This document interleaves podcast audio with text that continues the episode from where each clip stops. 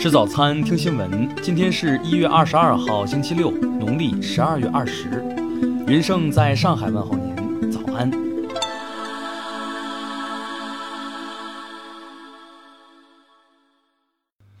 首先来关注头条消息。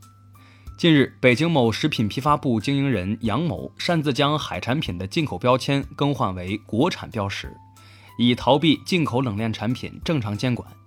目前，杨某已被房山警方依法立案侦查。一月二十一号，北京市召开新冠肺炎疫情防控工作新闻发布会上，北京市公安局副局长潘旭红介绍，针对近日出现的冷链储存运输从业人员确诊病例情况，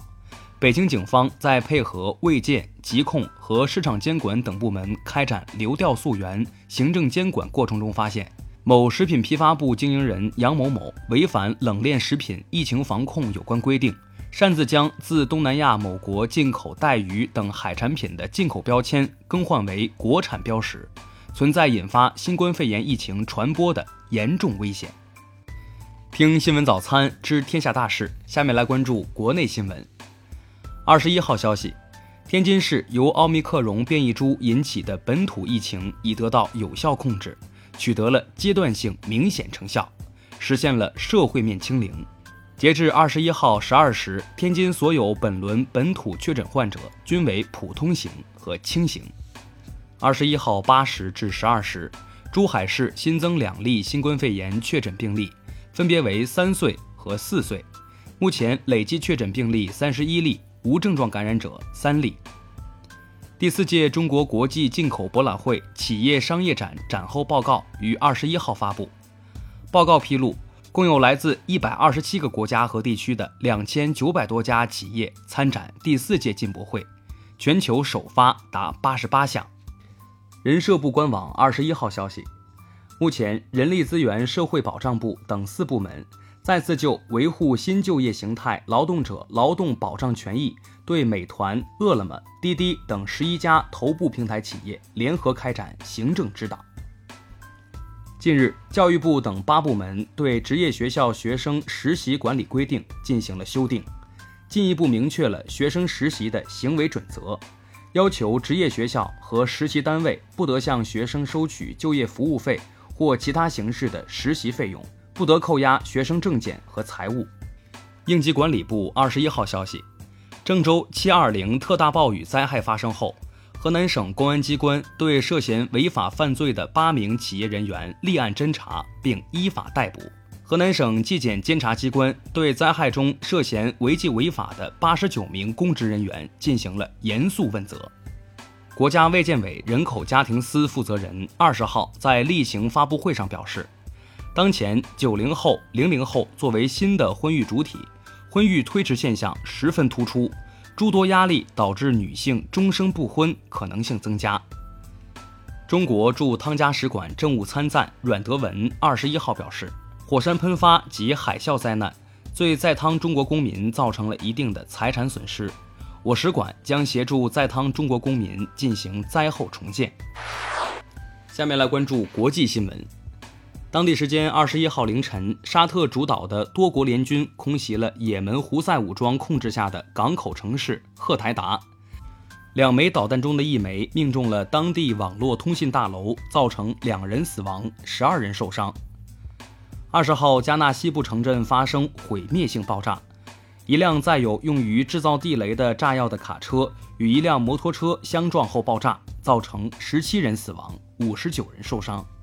俄罗斯外交部二十一号在对外长拉夫罗夫年度记者会收到的问题书面答复中称，俄美关系由于华盛顿方面的原因已走到危急关头。俄罗斯外长拉夫罗夫与伊朗外长阿卜杜拉希扬当地时间二十号在莫斯科举行会晤，就伊朗核问题全面协议等问题进行磋商。联合国大会二十号批准麦穆纳穆赫德谢里夫。继续担任联合国人类驻区规划署执行主任，任期两年。日本总务省二十一号公布的报告显示，二零二一年日本去除生鲜食品外的核心消费价格指数，经季节调整后，较二零二零年下降百分之零点二，这是该指数连续第二年下降。挪威外交部于当地时间二十一号发布消息称，挪威已邀请阿富汗塔利班临时政府代表团于一月二十三号至二十五号访问奥斯陆，但强调这并不等于承认塔利班在阿富汗的合法政权。北京时间二十号二十时，拥有比利时与英国双重国籍的十九岁女孩扎拉·卢瑟福在比利时韦弗尔海姆当地机场降落。她由此成为全球完成单人环球飞行的最年轻的女性。下面来关注社会民生新闻。近日，南通一家酒店的湖景房引发热议，有媒体报道称，湖景房已被当地文旅部门叫停。涉事酒店回应称，未收到停业通知，老虎由人工繁育，饲养手续齐全，能保障游客的住宿安全和动物福利。十三号，北京昌平区某村一居家隔离的五十一岁男子，在隔离期间私自跳窗外出。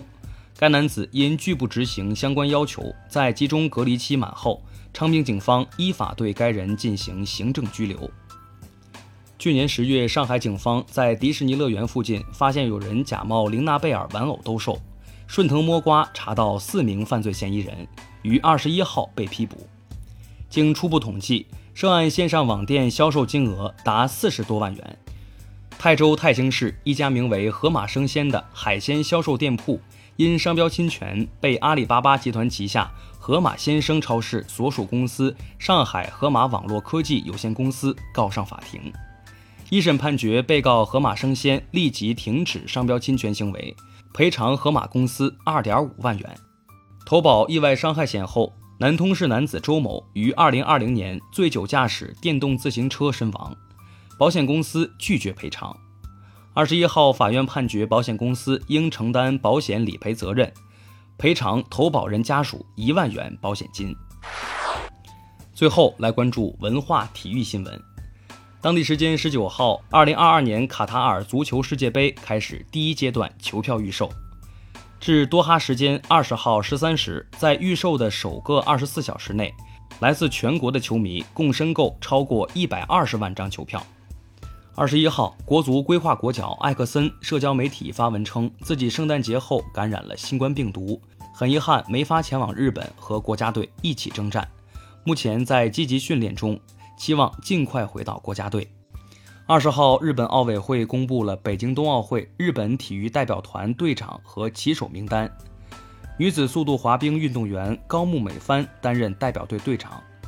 北欧两项运动员杜布小斗担任男旗手，女骑手为速度滑冰运动员香亚里莎。二十一号，二零二二年春节档影片《长津湖之水门桥》《四海》《奇迹笨小孩》《这个杀手不太冷静》《狙击手》等开始预售。这也标志着2022春节档票房大战正式打响。以上就是今天新闻早餐的全部内容，咱们明天不见不散。